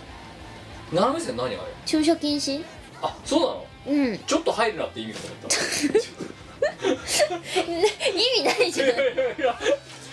できれば入るなとかだって本当に入るなならバツにするはずなんだよあれいや本当に入るのは侵入禁止で事足りるじゃんでも半分ってことは基本ダメだけど気をつけろよっていう判断を委ねてるのかと思ったんだよいや駐車禁止だよ駐でだ停から車禁止そうだから入っちゃダメかなんとなく入っちゃダメみたいな感じに思ったのあうんやのばい斜やめ線はやっぱお前四輪ダメだよでとなるとだわだマイナスの横棒の意味がもう分かんなくてだってこれがダメなんちょっとダメだうんってことはこれがすごいダメなの罰がすごいダメなんだよ横棒はじゃあいいじゃんみたいなダメだよ一番ダメだよもうそのルールが分かんね多分一番ダメなやつだよえなんでさんバッテンよりもきついのが横棒なのかが分かんないうーんなそれはあれですわかんないけど、まあ、最初に決めた人がそうだっていうならそういう念に従うしかないよなあとあれよ黄色い色のところでなんか車がスリップしてるやつとかあんじゃんうん車がスリップしてるイラストが入ってるやつとかあーあるねあ,、あるねうん、あんな運転しないじゃん、しないねうん、あれ何しかもあれもさおかしいのはさ追い越し禁止あんじゃんあるねあるね追い越し禁止あるビヨンってねなってバッ罰うんなあれは追い越しをするなだろ片っぽさあの車がすんごいドリフトしてるイラストあんじゃんあるねあれなんかスリップすするぞみたいなスリップ注意だろだったらバツつけるべきじゃんスリップしちゃダメになっちダゃうメそしたらそう注意じゃないじゃんそっかうんスリップしちゃダメって別にスリップしたくてする人はいないじゃんてかいやあんあれはスリップっつうかあんな走り方するなよって意味かと思ったのなんかそれはでもどこでも一緒じゃないあんな走り方しないじゃん車ってだかうんらダメバツって関われてないとおかしいだろいやーそれはねどこでもしないと思うしダメだと思うんだよあそううんやっぱやっぱお前やっぱねダメよ四 輪キムに四輪はダメ与えちゃダメだと思う持ってる国から認められてる絶対ねペーパードライバー講習受けた方がいいと思うよやってみないとやっぱ何でもかんでもさ実践あるのみだと思ってんだよやばいな恐ろしいよいや調子行く時今度私が運転することですよいやいやちょっとやめようやめよなんでう怖いからモックに交渉する絶対嫌だだってお前モックの運転にたまに文句言うじゃんだって言わないよだって ETC の時にとか勝手に入んなとかさ言うじゃんだからだって ETC レーンにさ、ん ETC 入ってないのに突っ込んでいくんだそういうことはしない、もん うんお金を払うべきところでちゃんと払っていく、うんうん、だから大丈夫ダメダメなんで怖いからだなだって高速入っちゃえば楽勝だようわーまあ普通の道より私は高速の方が楽だとは思うけど中央分離帯ないもんいやあるよあとだってよくわかんない罰だかマイナスだかないじゃんないねあ入り口しかないねだろうん入り口には進入禁止あるけど ああ大丈夫乗っちゃえばこっちの方入り口じゃない出口か出口にはあるけただど問題なのは多分一回乗ったらずっと乗りっぱなしだけどねもうね降りらんないじゃん怖 くて左に寄れないもんそうね後ろから車が来た時とか危ないじゃん危ないなああまあ押してくれるかもしれないけどささ最悪バーンってブースブーストかかるうおーっうわーみたいなやべえ俺が今ほ音になるみたいて絶対 ないよなあそんなねここら辺は全然さっき話してない話ないですで、えーあとはそうだこのズッキーニさんねそしてスーパーマン T シャツですが私持ってます誕生日プレゼントでもらったのですが普段はパジャマとして着ていますたまに朝着替えるのが面倒っちい時 S マークの上からシャツを羽織るのですが物好きなお客様にチラ見せすると喜ばれます営業冥利につきますとのことでここで確かさっきスーパーマンの T シャツ持ってるやついるんだってなった後スーパーマンこの人ライターだと多分うんでススーパーパマンマのンもライタそうー新聞記者だとあってことはやっぱりスーパーやっぱ S マークみんな持ってんだとライターはそう新聞記者とかそのライターの制服にすべきだと思うわだけどそこで突っ込んだじゃないですか私あのそうだねスーパーマン本人は隠してる隠しているうん見せちゃダメじゃん俺世界の平和守るぜみたいな感じになってるじゃんえ自己主張激しすぎるよなはい S ってで持ってるならお前の妹は堂々と世界の平和を守りつつご飯を食べてる塩辛を食べてる BA は世界を守るかへえ聞いたことないねでももしかしたら、はい女の顔面は守るから、んあの世界の平和を守られるかもしれないでもそれ堂々と S って見せちゃってるこうやっうんてすごいな BA なのに S なんだよもう意味わかんないだろうってもう BAS だな BS だよバ スだよバスバスはいで5通目、えー一気にここは長いので駆け足でいきます1月29日年齢100歳以上の男性からいただきましたペンネーム、えー織田信長さん、ありがとうございますえーはじめまして美子さんキムさん初めて手紙を出させていただきますほうほお二人のラジオいつも楽しく拝聴させてもらってますありがとう200回おめでとうございますうありがとうございます突然ですが私には悩みがありますふんふん私織田信長は日本を統一しようと日々奮闘していたのですがある日部下の一人に裏切られ本能寺というところで焼き討ちされてしまいましたその部下は普段から仲良くしていてとても信頼していました、うんうんそれなのに急な裏切り動揺を隠せずやるせない思いでいっぱいでしたそれが原因で400年近く経った今までも成仏できません私はどうしたら成仏できるのでしょうかまたお二人はこうした期待を裏切られた悔しい経験はありますか教えていただければ幸いですっていうのが1通目はいそして、えーその10分後ですね、えー1月29日、えー年齢100歳以上の男性の方ですね、えーペンネーム明智光秀さん、 えーはじめまして美子さんキムさん初投稿ですありがとうお二人のラジオいつも作業用 BGM として聞かせてもらってますありがとうござい何まのす作業だって話ですけどね、え多ー分計画立てる時じゃないここで質問があります私にはとても信頼できる上司がいました、うんうんその上司についてですある日仕事を終えて自室に戻ると私のお気に入りの湯飲みが木っ端みじんになっていましたまさに開いた口が塞がらない状態佇んでいるとその上司がやってきて「ごめん君のお気に入りの湯飲み間違えて落としちゃった」と悪びれる素振りもない謝罪を残し去っていきましたその時はスカッとしていたのですがあそのことに憤慨した私は本能寺というところで焼き討ちにしてしまいましたその時はスカッとしていたのですが今となっては湯飲み一つでやりすぎたなぁと後悔の念に苛まれていますその後悔のせいで400年経った今でも成仏できません私はどうしたら成仏できるのでしょうかまたお二人は過去に後悔したことがありますか教えていただければ幸いですというあの2通10分間の間に2通あの小田さんと明石さんからいただいたんですけどまあ日本全国でね君らのことを知らない人は多分いないよではい2人でそれもう話した方が早いんじゃねっていう何事もコミュニケーションだよねうん酒飲みきゃいいよみたいなそうそう2人で話せが話すのが一番いいんじゃない多分うんしかも10分単位で来てますからねね意思疎通してるじゃんうんしかもね明智光秀はさっき言わなかったですけどさっきとった時、ん明智光秀って音符ついてますからね最後に光秀光秀チャラいよチャラい俺の裏がついてないのに光秀の方がチャラかったんだなきっそとうまあって話をしてたわけですよ、そしたらそこからお酒の話になってで私がガードレールと喧嘩をする話になったんですよ確かですねあとなんか前回前チームお前抜いたチームはたち我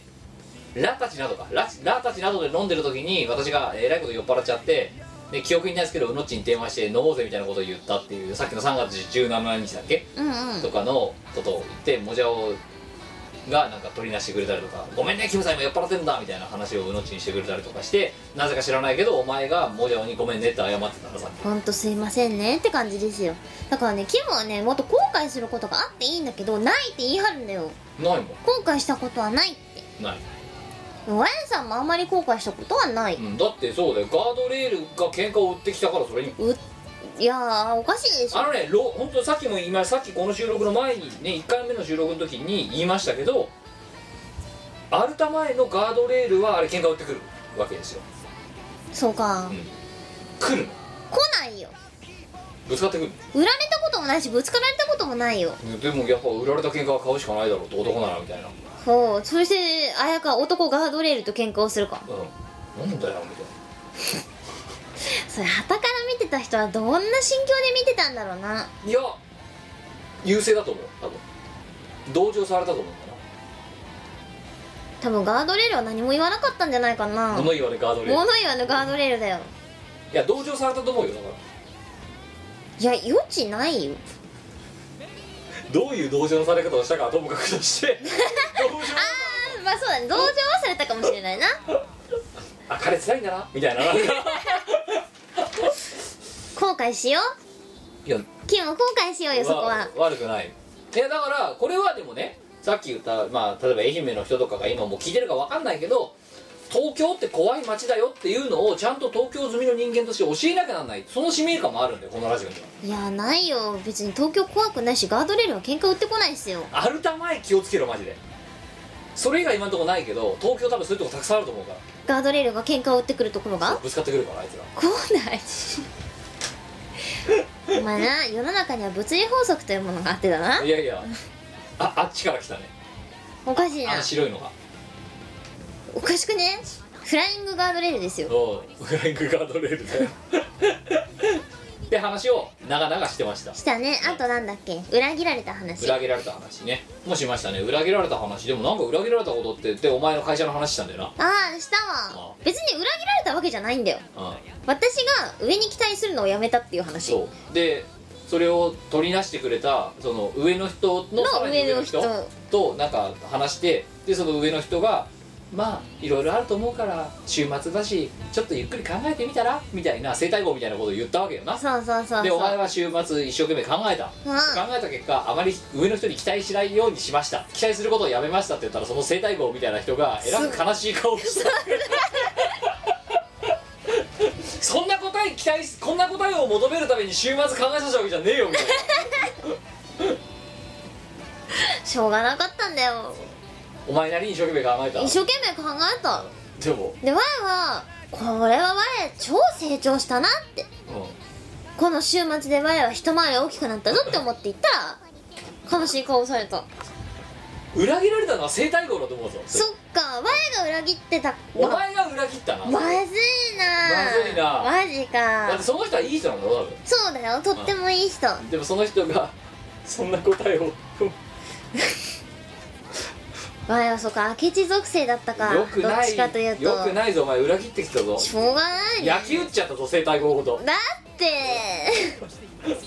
という話をしてましたで6通目えー1月17日、えー10代の男性ですメンタルが柔らかい戦士アットハエと共存の道を歩むことにしたありがとうなお二人ともこんにちは、こんにちは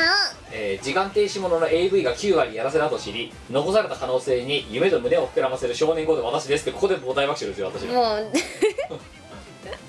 逆にどんだけ夢どんだけポジティブシンキングなんだっていう本当だよあれだってネタでしょギャグでしょあれはいやでもあれはギャグ作品でしょ君9割がやらせだと知ったら知ったんですよこの人知ったのかってことは1割あんじゃねっていうすごいなもしかしてって思ってんじゃない今でも、そっかあれはバラエティ作品だと思うんですよ私はうん、9割がやらせだと知りってだ誰からそう聞いたのか知らんけどそうらしい彼の中ではだか9割がやらせうんら1割はだから9本は外れなんだよ、 1本は本物の時間停止ものかもしれない止まってんじゃねって思ってる多分豊かだよ想像力豊かだもねしかしてこれ本当にあるんじゃねってひ日夜追いかけてる、やばいねうん伝説の一作でもねこの人多分何やっても成功するよキムが言ってたさて本題ですが私は今年で二十歳になるのですがうん二十歳の特権で一番楽しみにしているのがお酒です、うんうんせっかくなので最初からいは良いお酒を飲みたいと思っているのですがお二人に何かおすすめのお酒があれば教えてもらえませんかまた覚えていればお二人が初めて飲んだお酒も教えてください、うんうんうんっていうことで確かお前は何だっけ二十歳になってえっ、と初めて飲んだお酒全然覚えてないんですけどその頃ゴディバリキュールにすっごいハマってあ夜ゴディバリキュールを部屋で飲んでました一人ででその後日本酒やら何やら行って日本酒が出羽桜だっけ出羽桜好きあでワインがアルザスというしし酒編ですで私は正直な話酒にあんまりこだわりはなくて結局気持ちよく酔っ払えば何でもいいのでとりあえずプレモルをは絶対絶対ストックしとけっていう話をしまししたねたあとはハイボールをとりあえず飲んどけっていう話をしてあとはもうまあガードレールと喧嘩をしない共存の道をちゃんと歩めればいいよっていうとあとの東京の街は怖いとこだからそれは気をつけろよって話をしましたそうだなであとはでもお酒をたしなむ程度にちゃんと飲めるとガードレールと喧嘩しないようなレベルでちゃんと飲めるともしかしたらこの時間停止ものの AV は9割じゃなくて8割ぐらいがやらせだと思えるかもしれない、なんかさうん、いお前もお前もこの人もほんとろくでもやないいねやいやいやいや止まってんじゃねでもさえマジモノ引いちゃったみたいなえでも止ま止まってたところでさそれでそれでこうなんか実用性あるって言ったらいや多分ねその前に際どくない感動が来ると思うおう本当に止まってるや止まってるみたいなばいこれって思考回路の方がやばそうだよ演技じゃないってっていうレンジがお酒で酔っ払うとちょっと広がるかもしれないあれに出演させる人たち何させられる人たちちょっとかわいそうだよねいやいやいやいや違うかかわいそうだよだって時間止められちゃってんだもんそうだなかわいそうだよな止められちゃって止めんだられちゃってるよな普通の撮影だと思ったら時間止められちゃってるんだもんプルプルしてるけど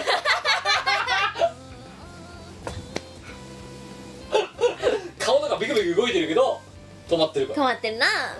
もしかしたらね1割2割は本物かもしれないからなそうっていうね夢を追っかけてほしいねってね話をしました、ぜひというのが今回、えー実は2時間20分かけて話していた内容でしたくだら 感想戦をやるとさ今回初めての経験だけどうん本当に意味のない話をしてるんだなうんやばいね我々が話してたこと9割9分意味ないね意味ないよ意味ないでねもさっきのね9割がやらせだと同じで1割には意味があるかもしれないすごいこと言ってねおうち出版半端なくねとかビジネスモデルとしては最高だないなぁああげんなりだ長かったよキムあということということで今回は非常にいやややられました私たちやられたよでもあなた方に見えていないリスナーあのこの今の、えっともね、スピーカーの向こうにいらっしゃるあなた方には見えていないですけどミコラ史上最長の収録時間ですそうだねぶっちぎりです今回もうげんなりだよあ明日仕事どうぞーそれ言わないでよもうあと数時間じゃんで最後に一応告知をさせてくださいください告知をしましたでもう流れるように言いましょうまず M3 が4月30日にありまして第2展示場のえっ、えっとと、木の 2, 回木の 11AB ですという話だったと思うから、えー4月の、えー、と8日に、えー土曜日の昼帯に、えー我のトークイベントというイベント、えーチーム我ら2名のみが出演するという形で、えー、朝会ロフトでやります、はやることになっちゃったいで前前川店長一応一押しのそうよくわかんないけどまあわわも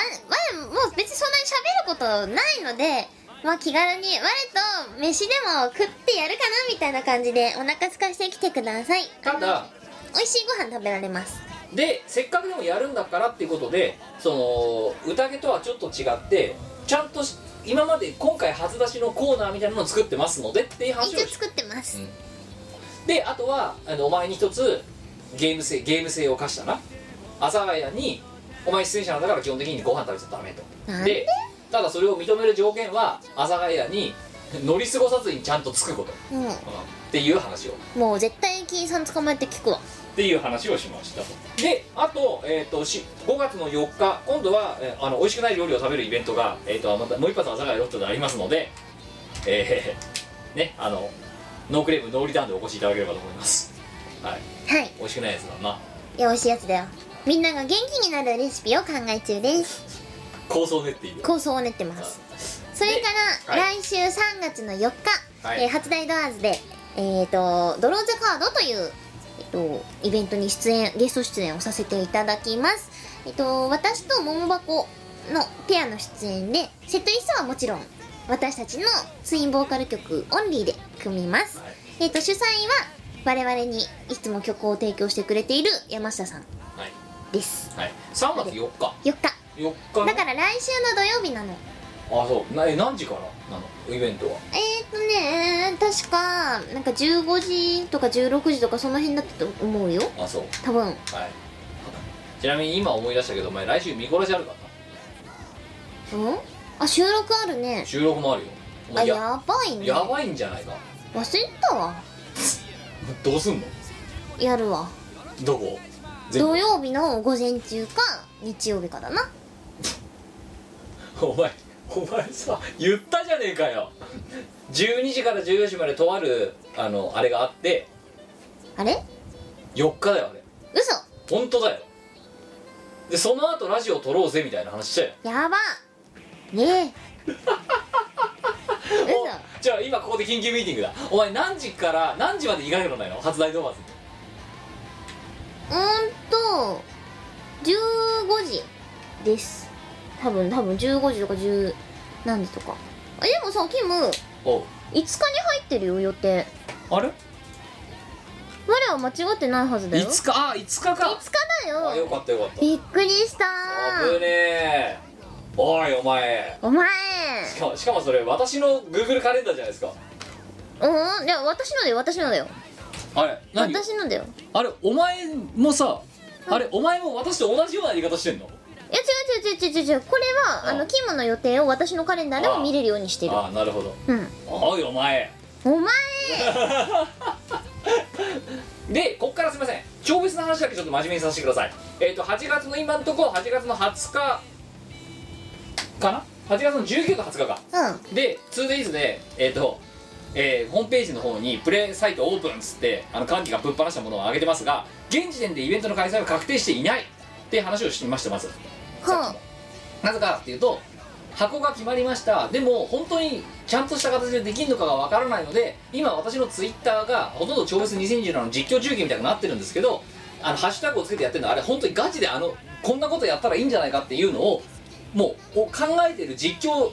えてる模様を全部実況するようなスタイルに今回はしているとあ何にも決まってないもんねは箱が先に取れましたっていうから押さえちゃってるでああすげえこんなところこんな調べネットで調べたらさ、うんオセニューチおすげえじゃんああもう出ようぜアーム出ようぜレッドアリス出ようぜビートバリオみたいなこと言ったらなんか全部来たみたいなマグロ、あいつらがいかに魚介類に欠乏してるかっていうね話アームなんかぬれせんべいであの釣られましたからね今回マジでぬれせんべいいいじゃないですかみたいなっほーていう話みんな食いしん坊だっなていうことをまあやって、えーなんかわちゃわちゃっととりあえず箱があるからなんかマグロ食いに来ねえみたいなノリで呼んでいるっていうのの実況をやっているまさに今真っ最中ででもそんな中ウォッセの人がなんかもう会場いいよ俺のとこ使ってくれよとかおマグロ出してやろうかとか浜焼きやろうと思ってんだよねみたいな話がバンバンウッド村さんに来ているっていうのが状況であでもせっかく調子でやるっぽくなってきてる徐々に私の知らないところでなんとうんでかつあれなんで通電にするかって言ったらちょ超銚子電鉄さん超電さんが「うんいいですよまた今年もうちのインフラだったら貸しますよ」って言われたから「じゃあいいや去年の Day1 でいつ逆にしてとりあえず上げちゃえ!」みたいな感じで会議がぶっ放してきたっていうおかしいなみんなネジ取れてるみんなお前に関わった人はみんなネジがすっぽすっぽ飛んでいくんじゃないでウッド村さんにおいてはもうネジがトウモロコシに乗ってるないないねもうだって最初からもうネジないじゃんないでも今回のお前の R ヘクタールヘクトパスカルの話でウッド村ファームさんはうちらから手を引くかもしれない、なんとうん、やばいなってち言ょっってたと今からごめんなさいしてくるわうんごめんなさい ごめんなさい見捨てないでくださいっつっでちょっともう一回理科とかやってきますてで、えーまあそんな感じだからまだしかももっと言うとこれまあ今そうやってやってるけどどういう座組にしてやろうかなってで今とはいえとはいえその向こうのインフラの調子の人たちがえらくこう前向きにいろいろこんなのあるぜあんなのもあるぜって言ってくれたらせっかくだからやりたいなっていうのの今検討をしている段階でなぜかサイトだけ先に上がっちゃってますっていう状態結構やばいよなので私の実況スレッドを見といてください本当にあのまま企画がどんどん立ち上がっていく感じで、うまくいったらそのまま開催そうじゃなかったらどっかで「あ無理だ!」っつってシュシュってなるかもしれないし、まあうんうんそこら辺はもうのスリル感も合わせてあの楽しんでいただけるといいなと思ってます、大丈夫か要はなこんなイベントの組み方もあるよって決してでもねいいモデルじゃない と思うよいやこのさ思いのよさも見る機会もないじゃない、まあないですねちょっとまあある種のエンタメとして楽しんでもらえたらいいんじゃないそうかなうん私も分かんないことが多すぎますうんでまあそんな感じででかつ、えー、とこのラジオでさ初出しをすると、まあ、さっき言った通りあのツイッターで「ウヨス21の協力体制がやばい」って書いてあるけどあともう一つ実は犬吠埼ホテルさんもかなり今回前乗りで去年宿提供してくれたあそこですね、うんうんなんかうん繁忙期相変わらず繁忙期で去年よりも繁忙期シーズンなのにかかわらず何部屋かなんとかぶち込めるわみたいな話を俺市販人だから権権限持ってっからさみたいな感じで入ってきて おいやべえやべえみたいなやばいねということで今回あのえらくやばい高いプランが出来上がりますあのなぜならばもう宿を取って1泊2食ついてっていうあの 2days プランでやると去年ちなみにあれ ほとんど宿代で消えちゃってる状態なんでインフラを整えるお金ってできて入入れてないんですよ全然うんだうんからさすがにちょっとそれは今回きっついので、うんうんああのでそれをで1泊2食で入場券ワンツーデイズ入れてとかってやったらもう本当にね何万とかのチケットになっちゃうんですよだなそれだけででそれでだから怖くなったからあの実況で9人部屋とかだったらそれかける9だから20万30万のチケットになっちゃうけど下手すら50万とかになっちゃうかもしれないやばくない大丈夫みたいな話をしたらむしろやれよみたいな感じになったからじゃあなんでなの誰が買うの知らねえよそんなのみんなやっぱバカなだからお前のことを見た人もみんなバカになっていっちゃうよいちゃダメなんじゃないかダメだなこの世にだっ てだみんながバカにっなっててだから言ったらすげえ高くなるよって、言ううんだって実際そうじゃんどうやったってだってあそこのさホテルさって普通に泊まったらい一泊二食で2万とか普通にすんだそぞうだよで去年だから2万であれをチケットを投資券プラス入場料とかなんかつけて2万で売ってること自体がもうおかしいんだよおかしいなでも今回だからそれよりもさらに多分いろんなでせっかくやるとしたらいや調子らしいものをいろいろノベルティに組み込みたいからさ、うんでやったらそういうノベルティとかのお金も全部いったワンストッププランでやったらマジで本当にわけわかんない金額なのねでそれが9人部屋だったらかける9だろやばいあのね椿のとこが50万とかプラン出来上がる可能性があるから今回マジででで売って買えよお前らっていう 話ですよこっちからすりゃ ほんとなうんその代わり今回だから限定2とかそういうプランが死ぬほど出来上がる可能性が部屋が空いてないからって理由でなんと限定2名様とかやばいそれ買う人いるのかなもう買わなかったらもう本当私が一人で寝るそうだなお前が買って寝るんだな9人分食べるもう金目鯛とか9個出ちゃったりする下手するうわこーんキム前に1匹くれてもいいんだよなんでお前も金払うんだぞなんでって調子止まる金いやいやまあいいけど50万は無理だよ我じゃあじゃあお前8人部屋いやあの一人部屋とかそういうのはもうちょっとお手頃サイズのやつまあそんなぐらい雑なんです今なんであのもちろんそういうふうに協力してもらってるからできれば開催はしたいですけどまだそこまで踏ん切れていない中今いろいろ実況しているあの様が本当に今私がリアルで考えてる話だって見てもらえるとそれはそれで一つのエンタメとして面白いかなっていうのと、あこうやってみんなイベントで組んでるんだなっていうふうに違いますよなんで違いますよもっとあの普通のイベントはもっとちゃんと組まれるんですよちゃんと組んでねえだっていや組んでないよ悩んでる様も見せてるしいや悩んでるさも普通は見せないんだななんでいやー見せる必要がないからじゃない面白いじゃんみんなで作るみたいな感じがあってでこっちもだって正直な話さ、うん向こう側の調子のインフラのことなんか分かんないから、まあなうんウッド村さんがバンバン入れてくるからさぜひあのみんなでみんなでこのイベントを救ってあ げてやばいよ絶対やばいかやばいお前が見ててもやばいなやば今までの今まで散々いい加減なことやってたものを見てたお前でもやばい、いやばいよお前はね多分あなんかネジが飛んだどころじゃないよどっかに頭落っことしてきたんじゃないあそうう組んみ出しだ脊髄反射で生きてるでしょいやでもだってやりたいですって言うからいいっすねみたいなやばいよちょっとみんなキムを救ってあげてどうしよどうしようねみたいな感じで「超フェス」はうやばい本日も平常運転で企画をしておりますもうなんかね私こんだけこいつをねずっと見てきてはいこいついよいよやばいなって思ったのは初めてだよあそううんななんか今までだったらいやもう本当アホだねダメだねって済んでたけどあちょっと心配になるレベルちょっとキムを救ってあげてほしいっていう ということはこのイベントに関わって協力してくれる人間とか買ってくれる人は人助けだそうだよリハビリだイエスキムの頭を取り戻してほしいんだということでまあまあ皆さんあのええそういうエンタメだと思って楽しんでいただければと一思います刻も早くネジを拾い集めて締めてあげてくださいという話を長々してましたっていうのが今回の、えーお話ですでもこ感れ想戦なんやかんやで1時間喋ってますよ長いよだからうちらなんかあれだよ感想戦で言いながらさホワッツジーの話もバンバン入れてるからさダメだね結局ここだけでドットがみたくなってるもんでも逆に言うとっていうぐらいこの前で喋っていたわけですよ私そうですねだから今回ね渾身のラジオですある意味いやーなんかねくたべれた食べねれたよ飯を食いに行こうそうしよう、はいラーメン食って帰ろう食って帰ろうということで、えー今回のお題、えー今回のミコラジ201.5回はここまででございます次回はこんなことが、えーないようにおうちラジオの闇を見ないようにはい頑張っていきたいなと思います頑張ろうはい、はいということでお相手はヒルド、はみこ姉さん、い、では次回またお会いしましょうさよならこの番組はイオシスの提供でお送りいたしました